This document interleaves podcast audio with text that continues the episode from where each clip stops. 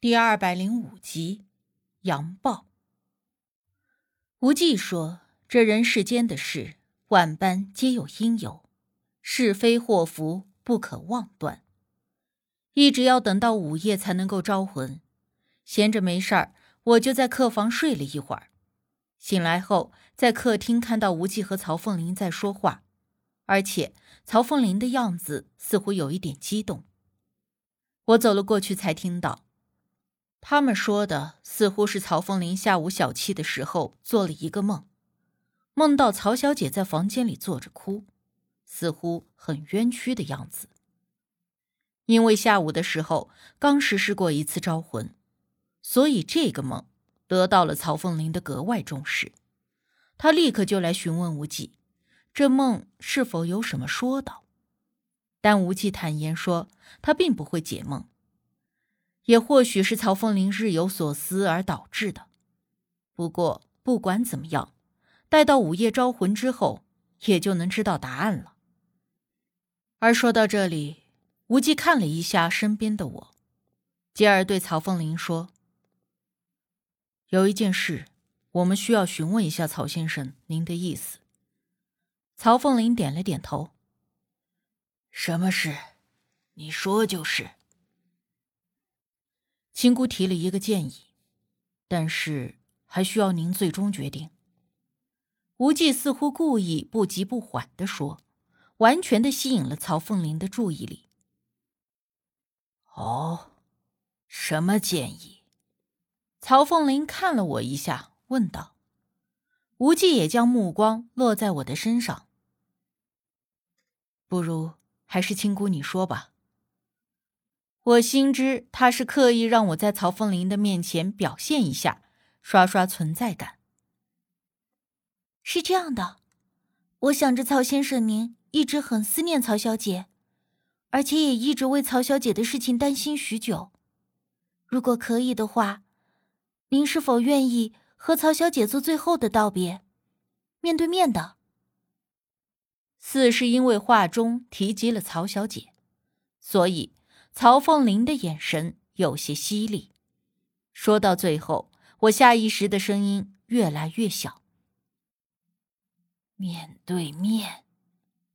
我话音刚落，曹凤玲就露出了惊愕的表情，反问我：“是，就是让曹小姐的魂魄附身在一个适当的人身上，这样您二人就可以短时间的说几句话，也就是我说的。”最后的道别，我点了点头，又解释了一番。这，这真的可以吗？我可以和我的女儿说话？曹凤林不敢置信的问。只要能够找到曹小姐的魂魄，理论上是可以的。而我们之前也做过类似的事情，但是，也不能排除会有一些意外情况。我并没有将话说的十分笃定。当然，当然愿意。如果真的能够做到这一点，我我不知道该怎么感谢你们。曹凤林听了我的话后，十分的激动。曹先生，您先别着急，这里还需要先找一个适当的人选，供曹小姐附身才可以。我接言道。你们说，要找什么条件的，都需要些什么，我这就立刻差人去办。曹凤玲立刻应道。这时，方才一直沉默的无忌才开口，说出了一些相关条件。其实主要就是女人，避开吉阳的生辰八字和与曹小姐相冲的属相。如果身体虚一点，那就更好了。曹凤玲吩咐管家记清楚。立刻去找合适的人，并且要求在天黑前必须找到。只要那人愿意，给多少钱都行。闻言，我立刻提醒了一句：“是这样的，曹先生，找到适当的人之后，最好不要告诉他们真正的目的，因为如果本人知道了真正的目的，难免会潜意识里生出抵抗心理，这样不太利于附身。”啊，对对对，亲姑提醒的不错，那就不要告诉，只要把人找来就行，随便编个理由就是了。曹凤林手一挥，又吩咐管家，管家颔首应了，转身就退了出去。我见状，心说这有钱人就是牛逼，甭管是找人找物的，说来就来。毕竟这年头，有钱能使鬼推磨，甭管多危险的事儿，重金之下必有勇夫出现。可同时也觉得这曹凤林也挺狠的，他听了我这提议后。都没有问一个字，被附身的人会不会有什么危险不适，好似根本就不管旁人的死活。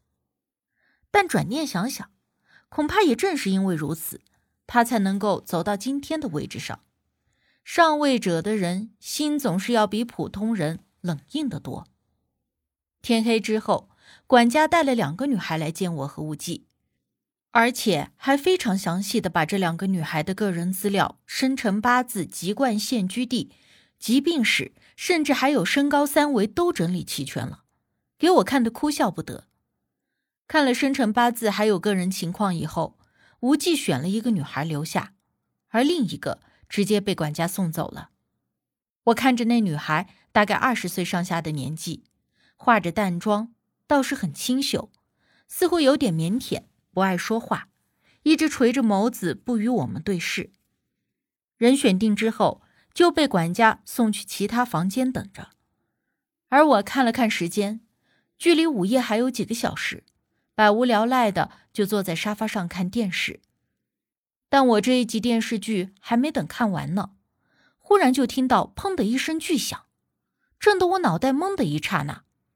那声音听着就像是什么东西在脑袋顶上突然爆炸似的。什么声音？我瞬间回神后，惊愕的问无忌。无忌皱了皱眉，没有立刻回答，而是立刻开门大步走了出去。我见他那副表情，就知道事情不简单，立刻跳下沙发，小跑着跟了出去。彼时，客厅里的工人。也是面面相觑，还在四处检查到底是哪里发出来的声音。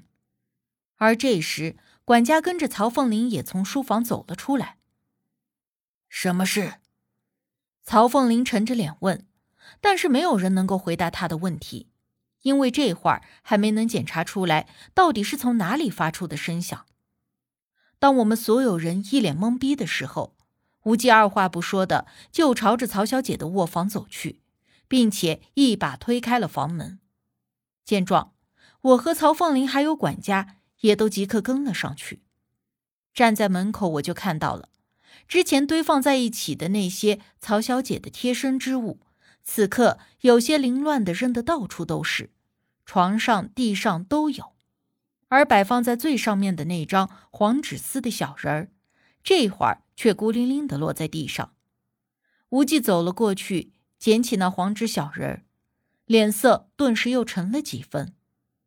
我凑上去一看，原来那小人的右半边撕了一道口子，差点就要被完全撕成两半了。这是谁做的？谁做的？曹凤林急眼了，手杖当当当的敲在地板上。门口聚集的几个工人都吓得一哆嗦，小声嘀咕着。谁也没敢进过这房间，而其中一个制服看着和其他工人不同的，可能是个管事儿的。他犹豫了一下，壮着胆子上前说道：“老爷，这小姐的房间哪有人敢私自进去？就是打扫都是管家亲自做的。”而管家则指了指角落里的摄像头：“是谁做的？查一下就知道了。”曹凤林气得手哆嗦，恶狠狠地说：“查，立刻给我查！”而一直未言语的无忌，此刻却忽然开口道：“这并非人为。”无忌小师傅，这话是什么意思？曹凤林不解的问。管家的其他人目光也看向他。